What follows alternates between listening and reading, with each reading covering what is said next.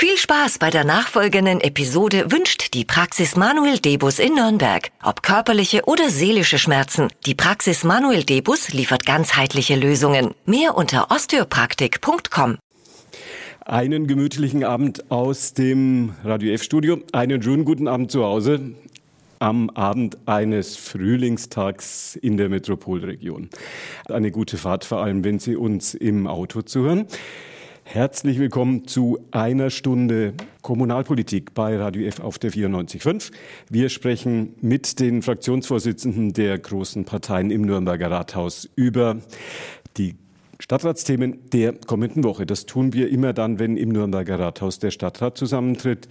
Und so ist das auch heute Stadtratssitzung am kommenden Mittwoch. Günter Moosberger begrüßt Sie ganz herzlich zu Vorort Spezial. Und wir atmen einmal tief durch. Vor vier Wochen ging unsere Sendung mit zwei optimistischen Gedanken zu Ende. Corona geht zum Sommer hin vorbei und die Klimakrise wird mit großem Engagement von vielen Menschen in Deutschland bewältigt werden. Zumindest bei uns. Vier Wochen später ist alles ganz anders. Corona kein Thema, obwohl die Zahlen durch die Decke gehen. Klima kein Thema. Wir sprechen über die neue Weltordnung und über das Comeback des Kalten Krieges. Wie das, fragen wir uns alle, bekommen wir denn gar nichts mehr mit, müssen wir uns fragen. Klären wir jetzt gleich heute mit meinen Gästen im Radio F-Studio. Denn dieses Thema auch morgen Thema Nummer eins auf der Stadtratssitzung beziehungsweise morgen in einer Woche, äh, heute in einer Woche auf der Stadtratssitzung im Nürnberger Rathaus. Tagesordnungspunkt 1 dort Aufnahme von Geflüchteten aus der Ukraine, aktuelle Situation in Nürnberg. Tagesordnungspunkt 2 bzw. Ö3 heißt der ganz genau. 365 Euro Jahresabo für alle als Nürnberger Insellösung. Fragezeichen, doppeltes Fragezeichen. Wie sich das weiterentwickelt wird, klären wir heute zwischen 20 und 21 Uhr hier im Radio F-Studio. Und wenn uns noch ein bisschen Zeit bleibt, dann werden wir den, einen weiteren Tagesordnungspunkt der Stadtratssitzung, da geht es um so etwas Banales wie Vollzug des Ladenschlussgesetzes, da geht es darum, an wie viel Sonntagen im Jahr in Nürnberg die Läden offen bleiben dürfen, werden wir versuchen, mal vielleicht ganz kurz die Frage zu klären, warum Nürnberg eine der Großstädte ist. Weltweit gibt es ja viele, umgekehrt gesagt, weltweit gibt es viele, viele Großstädte, wo es die berühmten Spätkaufläden gibt. Jeder, der mal in Berlin war, hat es mitbekommen. Menschen, die dort einen Kleinladen betreiben dürfen und rund um die Uhr Getränke, Snacks und Lebensmittel verkaufen können. Warum ist das nicht auch bei uns möglich? Warum dürfen das bei uns nur die Großen an der Tankstelle? Dieses unser drittes Thema. Fangen wir mit ganz aktuellen Dingen an und sprechen über die Situation der Geflüchteten in Nürnberg. Meine Frage geht an den Fraktionschef der CSU, an Andreas Kriegelstein. Die Situation der Geflüchteten in Nürnberg ist für die Menschen in der Stadt, ist für die Kommunalpolitiker und ist für die Verantwortlichen in den Parteien eine große Herausforderung? Ich denke, wir stehen alle noch unter Schock. Das muss ich ganz offen auch sagen. Sie haben es gerade dargelegt. Äh, die letzte Stadtratssitzung war ja letztendlich im Februar doch irgendwo mit einem gewissen, äh, ich sag mal, kritischen Unterton schon versehen, was die Haushaltslage betrifft. Aber dass dann einen Tag später der Krieg in der Ukraine dann ausbricht mit den verheerenden Folgen jetzt auch für die Zivilgesellschaft, für die Menschen in der Ukraine, das hat uns doch alle mitgenommen. Und wir erleben jetzt in den letzten Tagen und Wochen ja auch, dass viele Menschen nach Nürnberg kommen. Ähm, es sind offiziell jetzt äh, gut zweieinhalbtausend Menschen schon registriert in Nürnberg, vor allem viele Frauen aus der Ukraine, viele Kinder. Und es werden jeden Tag mehr Menschen in unsere Stadt kommen und das stellt natürlich auch unsere Stadtgesellschaft tatsächlich vor große Herausforderungen. Äh, ich möchte an der Stelle einfach auch betonen, dass wir wirklich natürlich unvorbereitet waren und jetzt die letzten Wochen aber alles gemacht haben, auch mit vielen Ehrenamtlichen, mit vielen, die sich freiwillig einbringen, äh, jetzt auch äh, den Geflüchteten auch da ähm, ja zur Seite zu stehen. Das geschieht so gut es möglich ist jetzt in einem engen Zusammenspiel zwischen ähm, den äh, ja, einzelnen Dienststellen. Da ist vor allem natürlich äh, das Einwohneramt gefordert, auch die Ausländerbehörde, aber natürlich auch das Sozialamt Amt, ähm, wenn es jetzt darum geht, dass die Menschen überhaupt mal registriert werden, dass wir überhaupt mal sehen, wer kommt jetzt nach Nürnberg, wer bleibt denn in Nürnberg. Aber es geht natürlich auch darum, dass Menschen dann auch im Stadtgebiet und darüber hinaus mit den Landkreisen dann auch an die einzelnen Kommunen verteilt werden. Das ist eine riesen Herausforderung, die jetzt auf der einen Seite durch die Mitarbeitenden der Stadtverwaltung zu meistern ist, auf der anderen Seite, wo wir natürlich auch jetzt Menschen in den Notunterkünften dann auch in Gemeinschaftsunterkünften begegnen und natürlich viele, viele, die auch Menschen privat aufgenommen haben. Da ist die ukrainische Community und auch die Menschen in unserer Stadt wirklich äh, so hilfsbereit und unterstützend äh, auch jetzt ähm, ja den Menschen zur Seite, gestanden, zur Seite gestanden, die aus der Ukraine kommen. Also insgesamt will ich sagen, äh, ist es, denke ich, eine tolle Leistung unserer Stadtgesellschaft von vielen Ehrenamtlichen, von vielen Menschen, die sich einbringen. Und das möchte ich einfach zu Beginn auch nochmal betonen und sage dafür auch herzlichen Dank. Fazit bzw. Bestandsaufnahme von Andreas Kriegelstein, dem Fraktionschef der CSU. Die Frage an Thorsten Brehm, den SPD-Fraktionschef.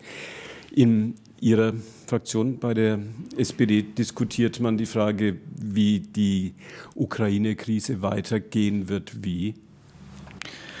Ne, uns macht es natürlich auch erstmal schockiert und wir sitzen auch alle miteinander jeden Abend fassungslos vom Fernseher, wenn wir die Bilder aus der Ukraine sehen, auch im Besonderen aus unserer jetzt durchaus sehr zerstörten Partnerstadt Kharkiv. Und ähm, uns, glaube ich, fehlt allen so ein bisschen die Fantasie, wie man diesen Kriegsverbrecher Putin jetzt dazu bewegen kann, diesen Krieg erstmal zu pausieren, einzustellen und eben an den Verhandlungstisch ähm, sich zu begeben. Aber wir versuchen jetzt hier auf kommunaler Ebene eben unseren Beitrag dazu zu leisten, den Geflüchteten zu helfen. Äh, wir haben eine Erstaufnahmeeinrichtung geschaffen oder Erstanlaufstelle im Heiliggeistspital. Ich selbst war da jetzt auch mehrmals zu Gast und ehrlicherweise nimmt man das schon sehr mit, wenn man da die vielen Frauen mit ihren kleinen Kindern sieht. Die Männer sind ja überwiegend dazu verpflichtet, auch in der Ukraine zu bleiben ähm, die vor ein paar Wochen noch naja, eine vergleichbar, vergleichbar heile Welt äh, in ihrer Heimat hatten. Und jetzt ist einfach alles anders. Die Kinder sitzen da in der Mitte auf so einer kleinen Insel, malen da ihre Malbücher aus, während die Eltern anstehen und versuchen sozusagen das Wichtigste zu regeln von wo kriege ich eine Unterkunft, wo kriege ich mein Essen die nächsten Tage her, wo kriege ich eine medizinische Versorgung her, wenn ich die denn brauche. Also das nimmt dann schon alles sehr mit. Ich glaube, die Stadt Nürnberg ist da insgesamt sehr gut aufgestellt, einfach auch weil Erfahrungen beim Bereich Unterbringung und Versorgung aus den letzten Jahren da sind.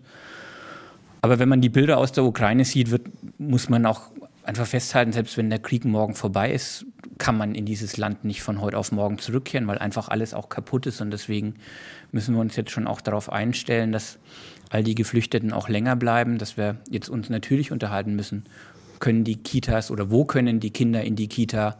Wie läuft es mit der Schule? Ähm, und wie schaffen wir auch Integrations- und Sprachkurse? Wie bringen wir die Kinder auch in die Sportvereine? Also dieses Integrationsprogramm, was wir eigentlich aus der letzten Flüchtlingsbewegung, insbesondere auch aus Syrien kommend, schon kennen, all das werfen wir jetzt wieder an und ähm, das ist das, was wir jetzt vor Ort tun können und wir tun es gern und wir tun es mit Überzeugung. André Fischer ist der Chefredakteur der Nürnberger Zeitung. Wenn Sie, wenn Ihre Kollegen, wenn Ihre Kolleginnen aus dem Pressehaus dieses Thema recherchieren, Geflüchtete aus der Ukraine in diesen Tagen in Nürnberg, wo ist das Fazit, Fazit positiv und wo ist das Fazit so, dass Fragezeichen bleiben? Also wir haben ja eine Kollegin, die aus der Ukraine stammt und die seit geschätzt 25 Jahren in Deutschland lebt. Die hat auch einen direkten Bezug zur Community und kann uns da auch mit sehr guten Informationen versorgen. Und ähm, was uns auffällt und das, was bei uns auch aufschlägt, ist, dass sehr viele Menschen natürlich helfen wollen, haben aber oftmals das Gefühl, sie wissen nicht, wohin sie sich wenden sollen. Das war gestern bei einer Diskussionsveranstaltung zum Thema Ukraine und Krieg. Ähm, sind auch dann danach viele äh, gekommen und haben gesagt, wir haben das Gefühl, dass unser Hilfsangebot nicht wahrgenommen wird und keiner hilft uns weiter. Und das, finde ich, muss man natürlich noch verstärken. Es ist klar, es sind erst jetzt vier Wochen, aber trotzdem, wenn Hilfe da ist, muss man schauen, dass man die irgendwie kanalisiert und aufnimmt, dass die Leute nicht sagen, mein Gott, jetzt mache ich ein Angebot und keiner will es.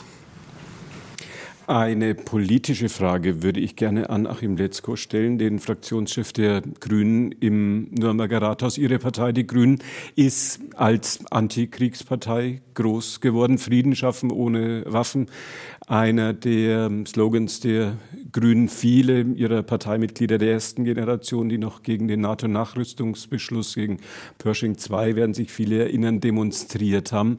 Wie erleben Sie vor diesem Hintergrund und wie erleben Sie vor dem Hintergrund dieser Geschichte die aktuelle Situation, dass die Grüne Partei, ich sage mal in Anführungszeichen, gezwungen ist, ein 100 Milliarden Rüstungsprogramm in Deutschland mit auf den Weg zu bringen? Ja, ich denke, man kann sich vorstellen, dass die Diskussion bei uns natürlich ganz breit geführt wird, wie Sie richtigerweise sagen. Sind viele, muss man jetzt einfach so sagen, ältere Mitglieder der Partei, da zähle ich mich jetzt durchaus mit dazu, geprägt äh, von genau diesen Themen, der NATO-Doppelbeschluss, Pershing-Raketen, große Widerstände, große Demonstrationen. Und die Frage ist halt, lässt sich das mit der jetzigen weltpolitischen Lage vergleichen? Und ich glaube, bis wir da so eine stringente Linie miteinander entwickelt haben, gibt es so viele Antworten, wie es Parteimitglieder gibt, vermute ich mal. Und ich kann jetzt auch weder für die Fraktion noch für unseren Kreisverband sprechen. Ich kann nur für mich sprechen. Ich war immer der Auffassung, und da merke ich dann doch, dass ich zwar ein kirchenscheuer, aber kirchentreuer Mensch offenbar bin, weil mir immer Dietrich Bonhoeffer einfällt, der damals gesagt hat, man muss als guter Christenmensch dem Tyrannen auch in den Arm fallen. Und da finde ich mich eigentlich im Moment ganz gut aufgehoben in dieser Vorstellung, dass man dem Tyrannen in den Arm fallen muss. Nichts anderes versucht er jetzt, dieses arme Land Ukraine und ich glaube, das ist jetzt natürlich eine Vermutung, die ich nicht beweisen kann, aber dass doch der große überwiegende Teil unserer grünen Mitglieder und Wähler das ähnlich sieht. So, und jetzt ist die nächste Frage, was heißt das für Deutschland? Und das ist noch lange nicht ausdiskutiert. Im, mein erster Impuls war, wie ich Kanzler Scholz gehört habe im Bundestag, war, jawohl, das ist jetzt richtig. Wir können nicht mehr so tun, als ob es als ob es immer so weitergeht, wie es die letzten Jahrzehnte ging. Also wenn man sich überlegt, dass wir 2003, hat der damalige Verteidigungsminister festgestellt, Deutschland ist nur noch von Freunden umringt. Dieses Prinzip, wir müssen gerüstet sein für irgendwas, brauchen wir eigentlich nicht mehr. Dann kam die Abschaffung der Wehrpflicht. Und jetzt haben wir auf einmal eine Zeitenwende und müssen uns ganz an, die Fragen noch einmal anders stellen. Und Sie merken ja selber, wie ich ringe mit meinen Weltbildern und meinen meinen Vorstellungen. Aber der Begriff Zeitenwende, finde ich, ist, ist sehr treffend gewählt. Ich frage Andreas Kriegelstein, den Fraktionschef der CSU, beziehungsweise vielleicht auch eine Frage an alle in unserer Runde hier, an die Fraktionsvorsitzenden der großen Parteien im Nürnberger Rathaus und an André Fischer, den Chefredakteur der Nürnberger Zeitung. Warum haben wir alle nichts checkt. Da kann, kann sich jeder von uns, auch unsere Zuhörer, auch wir hier, die Wolf Stein, der hier die Sendetechnik macht, ich, alle Kollegen, Kolleginnen in der Radio F-Redaktion, wir alle können uns da natürlich an der Nase fassen und sagen, große Frage, warum haben wir eigentlich nichts gecheckt, dass innerhalb von drei, vier Tagen plötzlich eine neue Weltordnung auf uns kommen wird wenn ich Sie das so frage, ich habe extra jetzt ein bisschen länger gefragt, damit Sie kurz ein bisschen nachdenken können. Ähm, Ihre Antwort lautet wie? Ich denke, wir können alle äh, glücklich erstmal sein, dass wir seit 1989, 90 äh, jetzt sage ich mal über 30 Jahre hinweg wirklich nach Ende des Kalten Krieges in Frieden in Europa leben konnten ähm, und dass wir letztendlich schon ähm, uns, ich sage jetzt mal auch mit unseren äh, Partnern äh, in Osteuropa letztendlich in eine Situation begeben haben, dass wir sagen, ja, die Europäische Union ist stabil, trotz aller Probleme, die es gibt. Und äh, wir haben letztendlich auch Wirtschaftsbeziehungen auch nach Russland unterhalten über viele Jahrzehnte hinweg die ja durchaus auf einer verlässlichen Basis erfolgt sind. Aber wo wir offensichtlich alle auch in unserer Gesellschaft, auch in der Bundesrepublik Deutschland vielleicht die Augen verschlossen haben, ist vielleicht die Intentionen, die Zielsetzungen, die äh, der russische Präsident Putin hatte, dass es ihm letztendlich ja wirklich darum ging, jetzt mit Gewalt, mit einem Krieg, mit, mit, mit diesem ja, völkerrechtswidrigen Verhalten jetzt letztendlich ein Land äh, sich äh, untertan werden zu lassen, die Bevölkerung letztendlich auch ähm, letztendlich anzugehen. Äh, es ist ein Kriegsverbrechen, von dem wir jetzt reden. Und ich denke, äh, in dieser Dimension konnte ich und ich glaube auch wahrscheinlich keiner, der jetzt in der Verantwortung steht, dass erahnen, dass das in dieser Form so geschieht. Damit habe ich nicht gerechnet. Und ganz ehrlich, ich, ich, ich hätte auch nicht gedacht, dass es so weit kommt. Ähm, klar kann man sagen, in der Folge nach äh, Tschetschenien, nach Georgien, äh, nach den Dingen, die in Syrien passieren, könnte man immer sagen, das war der nächste Schritt. Aber dass das mit aller Konsequenz und in dieser Art und Weise, mit dieser Brutalität jetzt äh, auch äh, vorgetragen wird, das äh, schockiert mich nach wie vor. Und wie gesagt, damit muss man sich jetzt auch auseinandersetzen.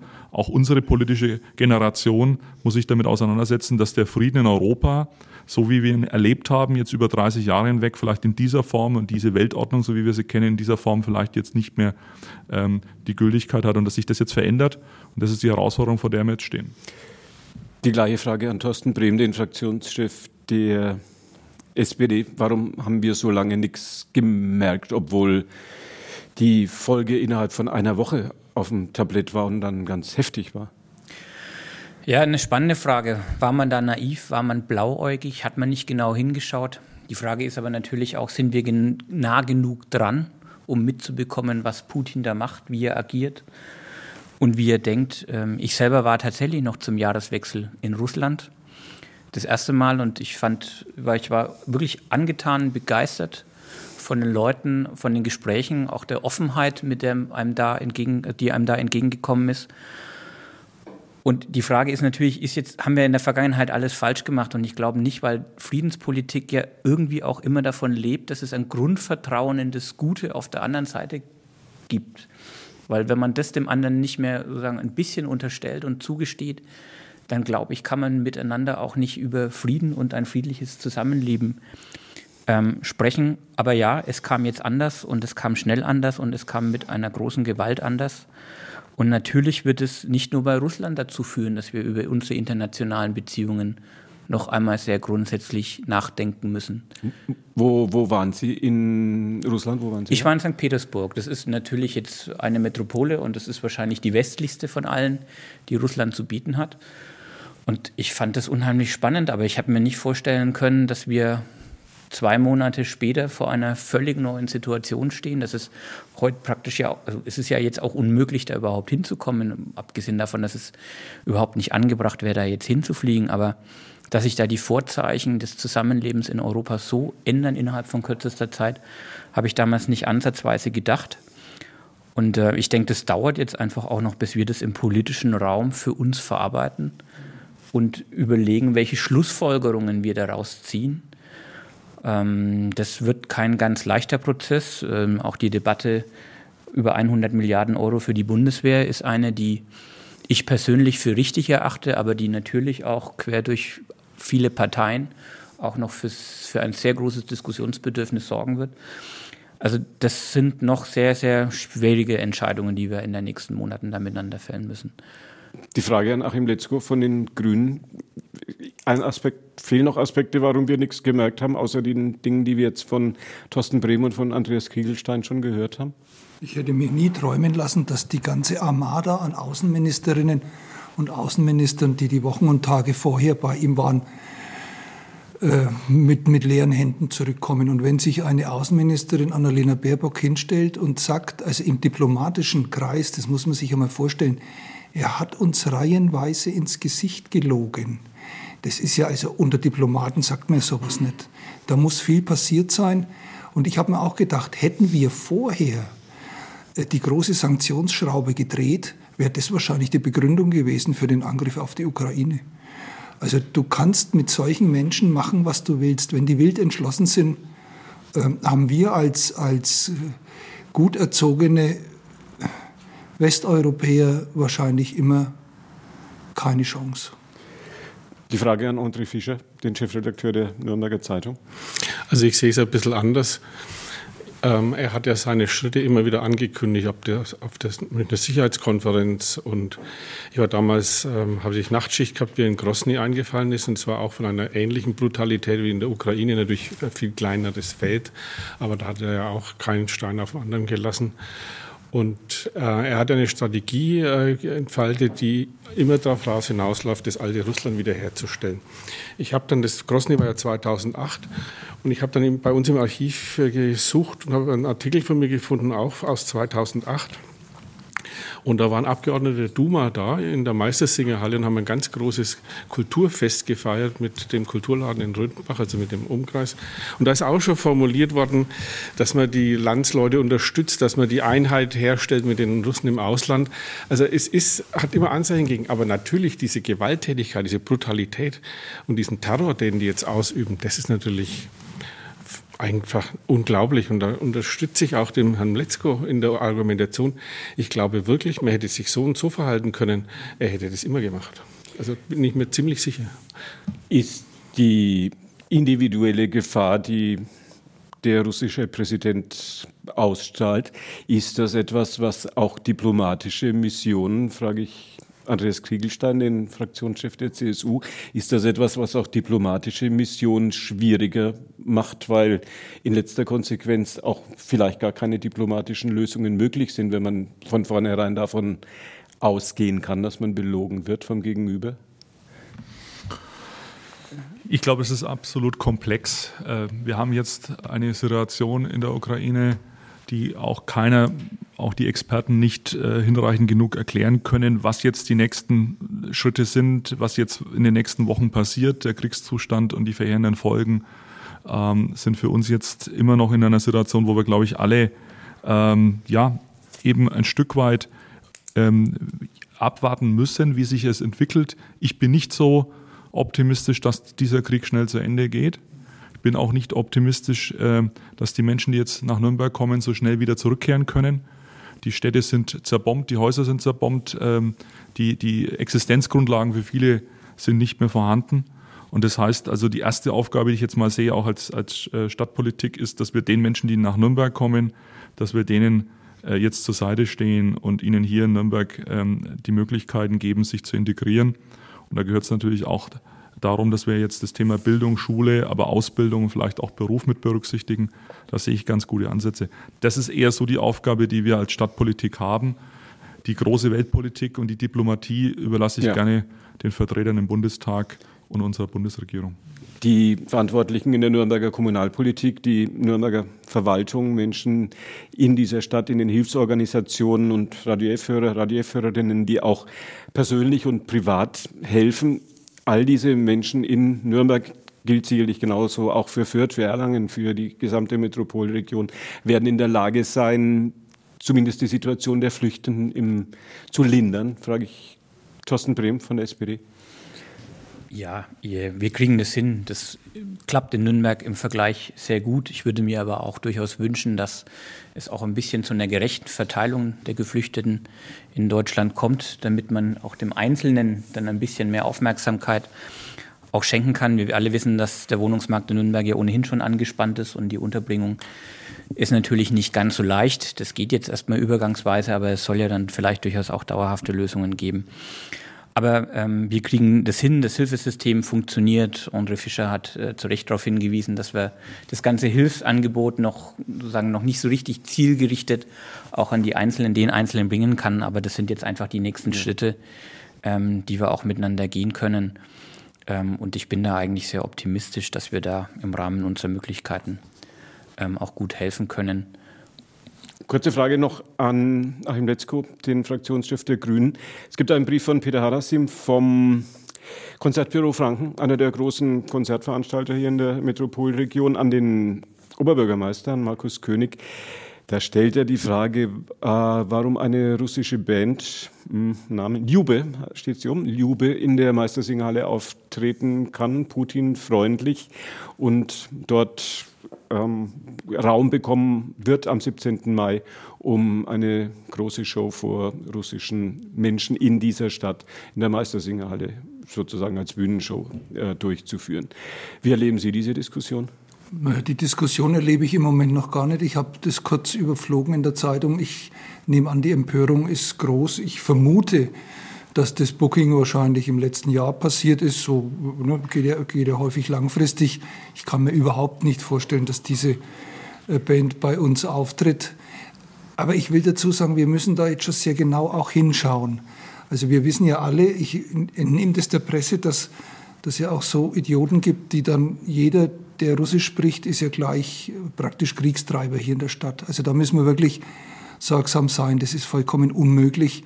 Und ich will auch niemanden, der hier jetzt wohnt und sich als Nürnberger Bürgerin oder Bürger versteht, äh, in irgendeiner Weise zu nahe treten. Wir haben alle unsere Meinungen und wenn Leute halt Russia Today den ganzen Tag schauen, dann muss man halt in ein Gespräch gehen, dass das vielleicht nicht die ganze Wahrheit ist. Eine andere Sache ist aber, dass wir wirklich gucken sollten, ähm, nationalistische Kulturveranstaltungen ähm, nicht zulassen in Nürnberg. Das hilft uns im Moment keinen Meter weiter.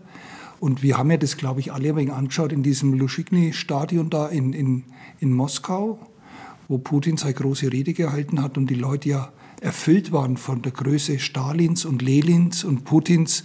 Also das ist ja auch wirklich Hardcore, das da geboten wird. Also da glaube ich, sind wir uns einer Meinung, dass wir das in Nürnberg nicht wollen. Und ich glaube, so wie ich die Band kenne, das ist schon diese Putin-Boyband, äh, die hat in, im Moment nichts verloren in Nürnberg. Wird sie kommen, frage ich André Fischer, den Chefredakteur der, der, der NZ. Sie sagen jetzt natürlich, weiß ich auch nicht, aber wenn Sie es jetzt kommentieren müssten. Ich hoffe nicht, dass sie kommt, weil sie würden natürlich, das, wenn das so ausgerichtet ist, das Konzert nationalistische Propaganda für Putin machen. Und wir können viel gebrauchen, aber das nicht. Thorsten Brehm, SPD. Da kann ich mir nur, nur anschließen. Also kein Platz für solche Leute in der Stadt, vor allem nicht in städtischen Einrichtungen. Wenn es eine Entscheidung geben wird, wird, wird die kommen? Wer würde die im Rathaus treffen? Ob eine Putin-Band in der Meistersingerhalle auftreten darf Mitte, Mitte Mai, am 17. Mai? Nee, die Meistersingerhalle ist natürlich äh, im Eigentum der Stadt und äh, ist es auch in unserem Sinne, denke ich, sowohl als Stadträte, aber natürlich auch als Stadtverwaltung, Stadtgesellschaft, dass wir jetzt nicht in unserem gesellschaftlichen Leben jetzt so eine Diskussion haben, wo ich sage, ja, das trägt ja eher zur Teilung und zur Trennung und äh, ich sage mal zu einer Diskussion bei. Nein, ich glaube, mhm. die Menschen, die in Nürnberg leben, die sich integriert haben, die sollen auch spüren, dass wir zusammenhalten. Und ich denke, es sind viele Menschen mit russischer Abstammung hier, mit ukrainischer Abstammung, die sich hier sehr gut integriert haben und mit denen wollen wir natürlich auch den Dialog weiter suchen. Aber wir brauchen jetzt keine Provokation und wir brauchen sicherlich nicht in der Meistersingerhalle jetzt ein Jubelfest Fest für Putin. Letzte Frage zum Thema Flüchtende und Geflüchtete in Nürnberg im Zuge des Ukraine-Kriegs. Besteht die Gefahr, frage ich André Fischer, den Chefredakteur der Nürnberger Zeitung, besteht die Gefahr, dass sich die russische Community in dieser Stadt über diesem Thema spaltet, über den Ukraine-Krieg? Also die Community war ja noch nie eine Einheit. Ich glaube, es gibt 40.000. Also gab es bis vor zwei Wochen. Und ich glaube 12.700 oder sowas stammten ja aus dem eigentlichen Russland und dann haben wir 7.900 Ukrainer gehabt. Die, die waren ja nie eine, eine große Community. Also aber es, die Gefahr besteht. Ich meine, man muss es in Schulen gibt es auch Diskussionen, wo dann sozusagen die aus der Ukraine stammenden Kinder dann sich mit den aus Russland stammenden Kindern äh, anlegen. Also es ist eine große Herausforderung. Ich hoffe nicht, dass das, äh, dieser Konflikt auf die Stadtgesellschaft übertragen wird. Aber die Gefahr besteht klar. Einschätzung dazu von Thorsten Brehm von der SPD? Ja, ich glaube schon, dass wir da aufpassen müssen. Achim Letzko hat es ja auch schon angesprochen. Wir müssen erstmal deutlich machen, dass das Putins Krieg ist, dass nicht alle, die einen russischen Pass haben oder die russische Sprache können, jetzt automatisch auch äh, Unterstützer von Putin sind. Ganz im Gegenteil, ich erlebe das ähm, eher anders, dass sich sehr viele Leute da schämen, distanzieren. Aber natürlich gibt es auch diejenigen, die den ganzen Tag nur russisches Fernsehen und russischen Hörfunk mitkriegen, die natürlich da auch entsprechend eingenordet werden aus Moskau. Und das ist durchaus auch ein Problem. Und ich glaube, wir müssen da uns als Stadt, als Gesellschaft auch Gedanken darüber machen, wie wir in diese Bubble vordringen können. Vielleicht auch tatsächlich mal pragmatisch mit zweisprachigen Informationsangeboten, wo es dann eben auch mal Infos auf Russisch gibt, um eben auch mal deutlich zu machen, dass es eben auch eine andere Sicht, auch eine andere Wahrheit gibt, über die man reden kann und über die man reden muss. Das ist mir schon ein Anliegen, weil André Fischer hat es gesagt, wir reden schon über ganz schön viele Menschen ähm, in dieser Stadt und sie sollen ganz normaler, integraler Bestandteil dieser Stadt sein, teilhaben am gesellschaftlichen Leben mit uns allen zusammen und da nicht in ihrer eigenen Filterblase über Jahre und Jahrzehnte unterwegs sein. Und das ist schon nochmal eine Integrationsherausforderung, vor der wir jetzt da stehen. Vor allem, wenn jetzt noch mehr und mehr Ukrainerinnen und Ukrainer den Weg nach Nürnberg finden. Besteht die Gefahr der, der Konfliktsituation in der russischen Community? Frage an Andreas Kriegelstein von der das Entscheidende ist, was können wir tun? Und ich sehe zum Beispiel die, die Rolle auch unserer Lehrerinnen und Lehrer, gerade im Grundschulbereich, die da wirklich einen tollen Job machen, äh, wo ich einfach sage, das sind ja viele Kinder eben aus ja, ich sage mal, der Community mit ähm, russischen oder ukrainischen Wurzeln. Und wenn es äh, auch den Lehrern gelingt, wenn es den Kindern gelingt, darüber zu reden, dass das eben jetzt ein Krieg ist, ein Angriffskrieg, dass da Menschen in unsere Stadt kommen. Und ich spreche jetzt bewusst auch die Situation der Birkenwaldschule an, wo dann eben die Geflüchteten hierher kommen und dann auch in Anführungszeichen die russische Community vor Augen geführt wird, ja, das sind jetzt Menschen, die kommen in unser Land, die müssen fliehen vor Terror, vor Krieg, dann glaube ich, ähm, trägt es auch dazu bei, dass man sich damit auseinandersetzt. Und äh, ich spüre eben die hohe Hilfsbereitschaft von vielen, vielen Menschen aus der Zivilgesellschaft. Und ich glaube, das äh, ist unsere Chance in der Demokratie, immer für Transparenz zu sorgen, immer dafür zu sorgen, den Menschen das auch zu erklären, was da gerade passiert. Und diesen Dialog müssen wir suchen. Insofern können wir es selbst auch ein Stück weit mit beeinflussen in Nürnberg, dass es hier zu keiner Spaltung kommt.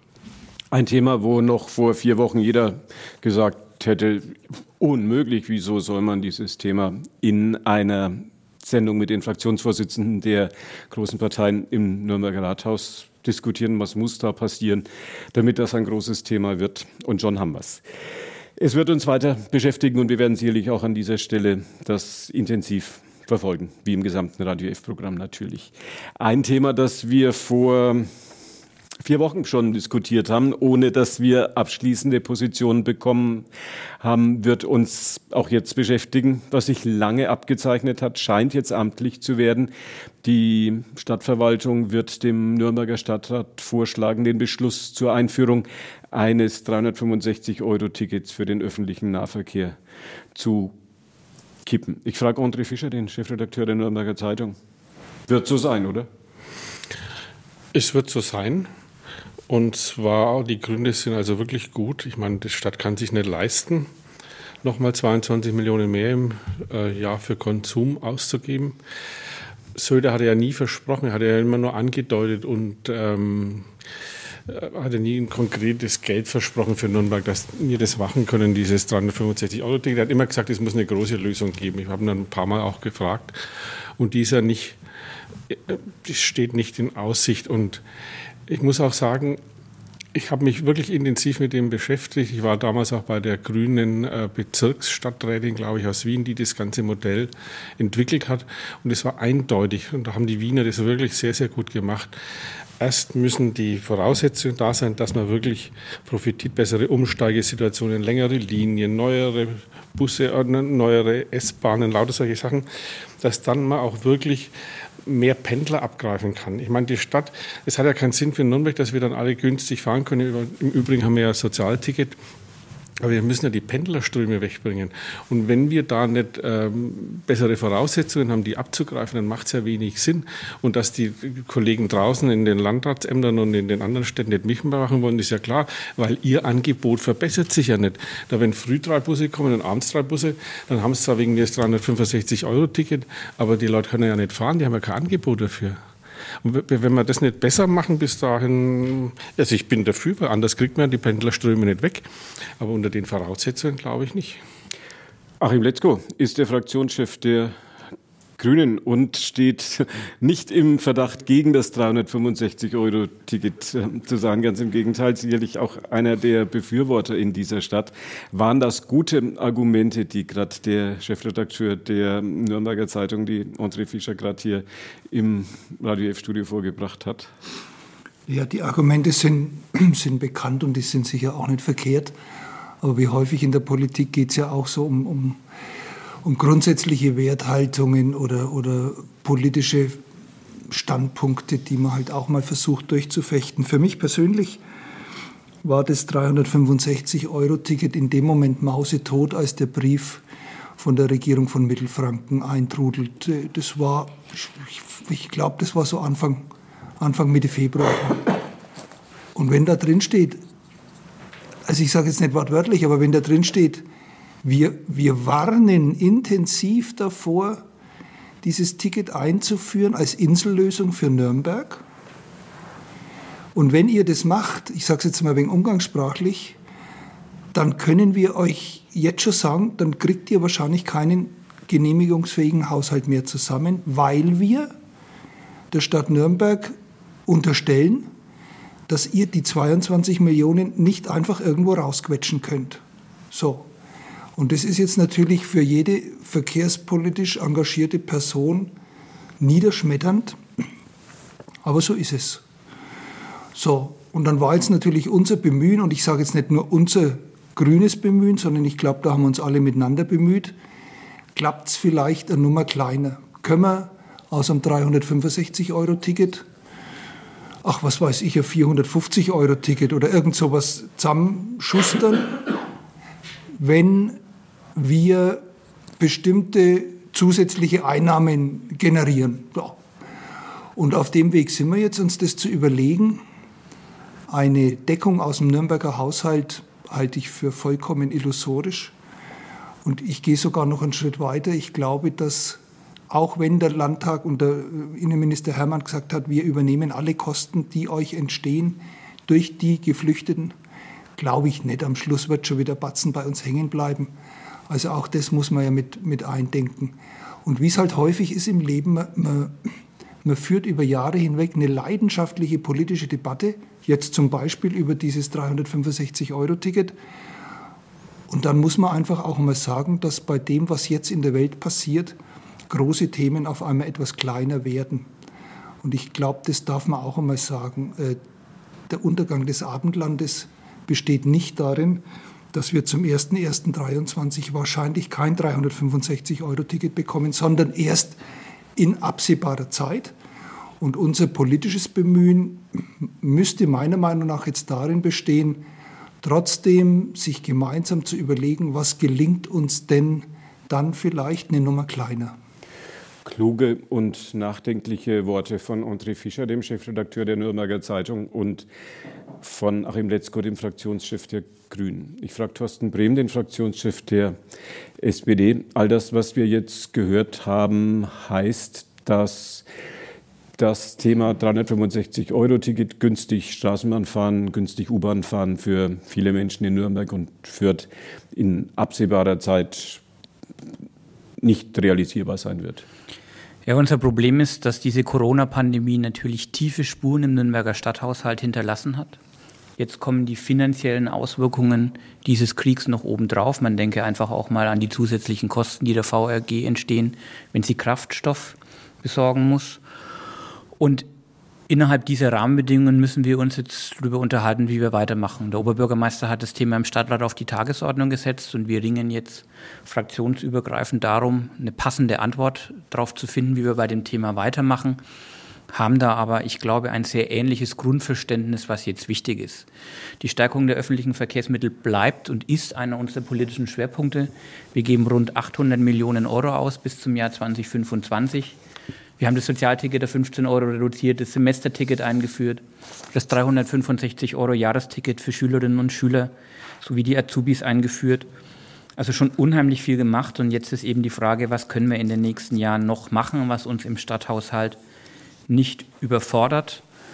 Und wie gesagt, wir sind da in fortlaufenden Gesprächen, aber klar ist auch, dass auch durch diese deutliche Mahnung und Aufforderung aus Ansbach von der Aufsichtsbehörde jedem von uns aktuell die Fantasie fehlt, wo man im Jahr 23 Millionen Euro zusätzlich finden soll, um dieses Ticket gegenzufinanzieren. Das heißt aber nicht, dass wir uns nicht im kleineren Rahmen noch was vorstellen können, um eben zusätzliche Attraktivitätsbausteine zu schaffen und zu finden, um die Leute für die öffentlichen Verkehrsmittel ähm, zu gewinnen. Da diskutieren wir gerade und vielleicht gelingt es uns ja bis nächsten Mittwoch auch was zu präsentieren. 365 Euro Ticket am kommenden Mittwoch, so wie es aussieht, vom Tisch. Andreas Kriegelstein, den CSU-Fraktionschef, frage ich, was könnte das sein, was es an kleineren Elementen vielleicht stattdessen geben wird, um die Attraktivität des Nahverkehrs weiter zu steigern? Oder an, ich meine, es ist ja nicht so, dass er unattraktiv ist. Da müssen wir ja auch mal die Kirche im Dorf lassen, aber um die halt einfach hochzulassen für viele, viele Menschen, die das ja tagtäglich auch nutzen. Egal wie viel er kostet, abgesehen davon.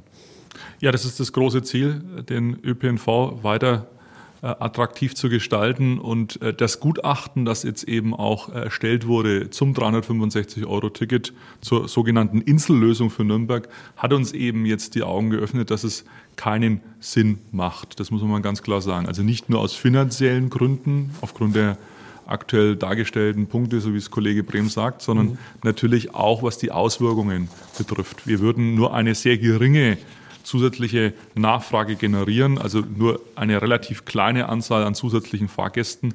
Und das Problem mit den Pendlern, was äh, Dr. Fischer dargelegt hat, das würde ja mhm. auch in keinster Weise dadurch gelöst werden. Das heißt also, unser Blick geht jetzt in diese Richtung.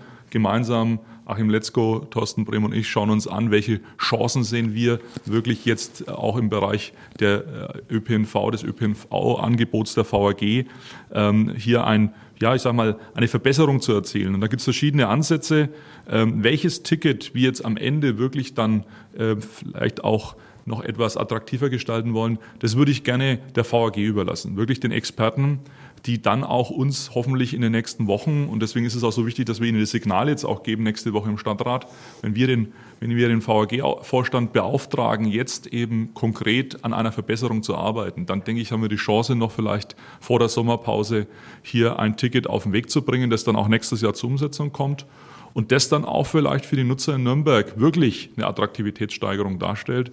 Und da bin ich ganz guter Dinge, weil wir uns da in der Frage, glaube ich, inhaltlich einig sind. Und wie wir es finanzieren wollen, da gibt es auch Überlegungen. Das ist natürlich auch ein Punkt, wo wir sagen, es ist klar, zusätzliche Kosten kann sich der Stadthaushalt aktuell nicht leisten. Also wird es auch immer um die Frage gehen, wie erfolgt die Gegenfinanzierung. Und da sind wir derzeit auch in Gesprächen.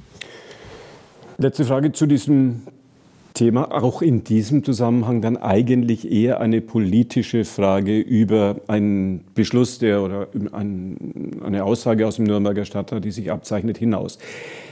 Wird es eine Neuauflage des Bürgerbegehrens geben, dass einfach die Menschen in dieser Stadt ihre Unterschrift wieder leisten und sagen, nee, jetzt haben wir das einmal gefordert, jetzt gehen wir damit nochmal an die Verantwortlichen im Nürnberger Rathaus und fordern das auf diesem Wege, den unser demokratisches System ja zulässt und der auch legitim ist. Jetzt fordern wir das halt nochmal. Wird das kommen, frage ich André Fischer. Ich bin sicher, dass es nochmal kommt. Das war ja schon das erste Bürgerbegehren oder Versuchen, Bürgerbegehren mhm. durchzukriegen. War ja ganz geschickter äh, wahltaktischer Zug von der linken Partei. Alle, die da mitgemacht haben, waren alles irgendwelche Funktionsträger in der Linken. Und dass man es zu dem Zeitpunkt gemacht hat, man war, es ist ja wahrscheinlich, dass man es wieder durchkriegt, hat man es ja dann geschafft, dass man direkt den neuen Stadtrat damit konfrontiert. Es ist ja nicht alles zufällig, sondern es war ja eine Strategie dahinter. Und das werden sie sich natürlich nicht nochmal entgehen lassen, sondern einfach versuchen, die nochmal die etablierten Parteien nochmal herauszufordern. Ist das das Wesen der Politik, frage ich Achim Letzko das Wesen einer bestimmten Politikauffassung, die ich nicht unbedingt teile, ist es sicher ja. Also ich sage zu meinem Freund Titus Schüller von der Linken immer, ich habe, wenn ich euer Parteiprogramm durchlese, da schwingt immer so zwischen den Zeilen Freibier für alle durch. Also weist er natürlich weit von sich, aber ähm, so ganz, so ganz kann ich ihm immer das nicht abnehmen. Also ich bin, ich bin überzeugt, ich, vielleicht bin ich naiv, ich weiß es nicht, aber ich bin überzeugt, dass wir vielen Menschen in Nürnberg erklären können, dass wir es verdammt ernst meinen mit einer Attraktivitätssteigerung äh, des ÖPNVs. Wie gesagt, wir reden ihn manchmal schlechter, als er wahrscheinlich ist. Ja. Das, das kann schon sein, aber man wird, ein großer Teil der Menschen wird uns abnehmen, dass wir es im Moment nicht schaffen, weil die Rahmenbedingungen so sind, wie sie sind. Und dann gibt es natürlich eine ganze Reihe von anderen Bürgerinnen und Bürgern, die sagen, das ist uns eigentlich wurscht. Es ist genug Geld im System, schaut, wo es herkriegt. Das wird so die Linie sein. Und dann gehen wir in einen Bürgerentscheid unter Umständen. Das finde ich überhaupt nicht tragisch. Und dann werden wir halt die Argumente gewichten und anschauen, äh, was dann am, am Schluss rauskommt. Aber ich, ich bin da jetzt gar nicht so defensiv. Und einen Satz gestatten Sie mir noch, wie die, dieser Beschluss gefasst wurde im Juni 2020. Wir waren ja ein neuer Stadtrat. Am 1. Mai haben wir angefangen. Ich glaube, im Juni war es, haben wir dann den Entschluss gefasst. Und dafür schäme ich mich nicht, das sage ich ganz ehrlich. Wir waren alle euphorisiert, wir waren der Meinung, jetzt haben wir miteinander, ich glaube, das war sogar einstimmig, was Tolles geschaffen. Und die Fehleinschätzung, die auch ich gemacht habe, war, dass uns alle um den Hals fallen. Fürth, Schwabach, Erlangen und die umschließenden um, Landkreise, weil ja die Staatsregierung gesagt hat, also wenn er da was Gescheites hinbringt, dann sind wir finanziell dabei. Und am Schluss ist überhaupt nichts dabei rausgekommen. Und wir stehen jetzt alleine da mit, mit Kosten, die kein Mensch stemmen kann. Also so läuft es halt manchmal.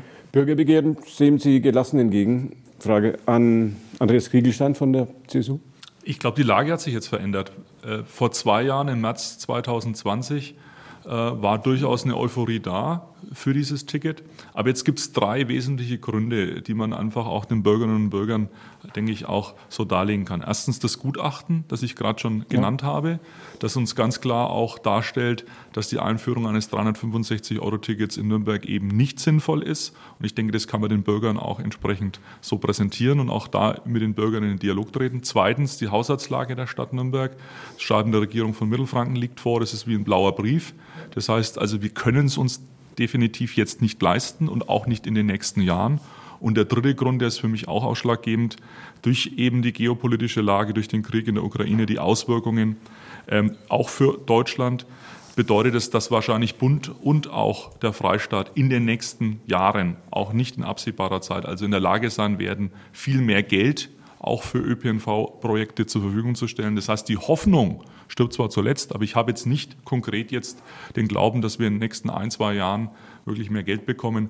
Und deswegen kann man eigentlich nur eins machen, äh, den Schritt gehen, den ich gerade genannt habe, dass wir versuchen, mit einem Ticket vielleicht äh, eine Attraktivitätssteigerung jetzt zu erzielen ab 23 das dann ähm, schon auch den Nürnbergerinnen und Nürnbergern auch zeigt, ja, wir wollen etwas bewegen gemeinsam, CSU, SPD und Grüne, aber äh, auch klar machen, das 365-Euro-Ticket so wird es auf absehbare Zeit nicht geben. Und wenn jetzt noch die Inflationszahlen anziehen, frage ich Thorsten Brehm, den Fraktionschef der SPD, und alles teurer wird, gucken wir dann alle ein bisschen in die Röhre und gibt das dann Konfliktstoff, neuen Konfliktstoff auf allen möglichen Feldern? Ja, das wird jedenfalls an vielen Stellen nochmal für neue Gerechtigkeitsfragen sorgen. Ja. Aber es wird auch dafür sorgen, dass dieses Defizit von 23 Millionen Euro, über das wir jetzt allein im ersten Jahr reden würden, auch relativ schnell noch weiter ansteigen würde auf ganz andere Größenordnungen, die wir ausgleichen müssten. Und als wir das vor zwei Jahren diskutiert hatten, haben wir alle miteinander in den Koalitionsvertrag geschaut von CSU und Freie Wähler auf Landesebene, die die Einführung eines solchen Tickets versprochen haben. Wir waren auch zuversichtlich, dass die Nachbarstädte und Landkreise mitziehen. Und zwei Jahre später müssen wir jetzt einfach feststellen, dass uns beides weggebrochen ist. Und verantwortungsvolle Kommunalpolitik heißt an der Stelle jetzt einfach auch mal zu sagen, wir würden uns verheben bei der Einführung eines solchen Tickets und müssten wir 23 Millionen Euro im Jahr finden. Es ging nur mit einem Streichkonzert im Bereich Soziales, Kultur und Umwelt. Und ich glaube, das ist jetzt das Letzte, was wir in der aktuellen Zeit brauchen können, wo wir eher versuchen müssen, gesellschaftlichen Zusammenhalt zu stärken. Und deswegen kann ich nur daran appellieren, jetzt da miteinander auch eine vernünftige und finanzierbare Lösung zu finden.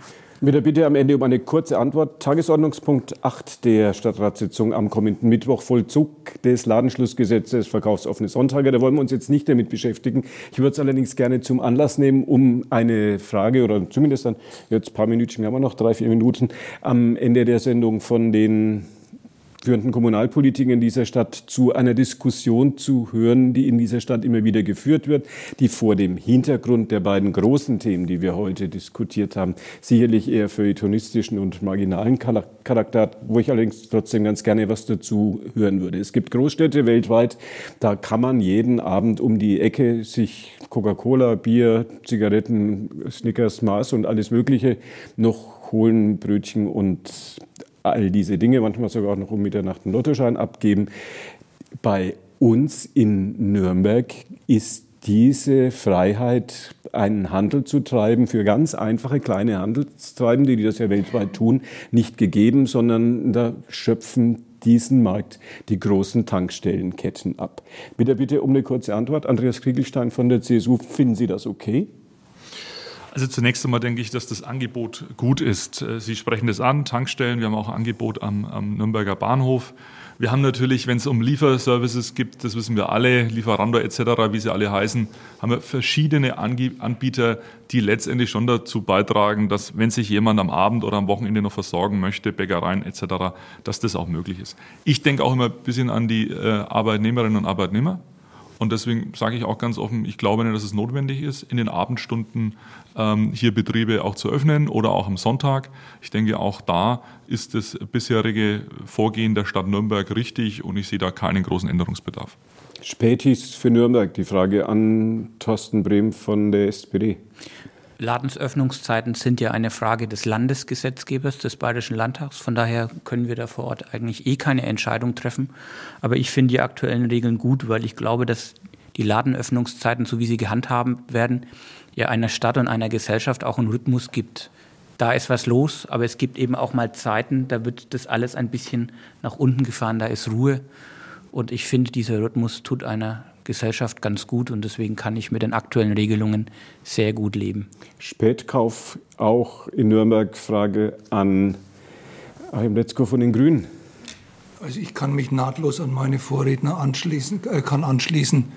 Äh, ich sehe auch erstens, so wie Andi Kriegelstein das gesagt hat, den Menschen, der hinter der Theke dann steht. Das ist nicht immer vergnügungssteuerpflichtig.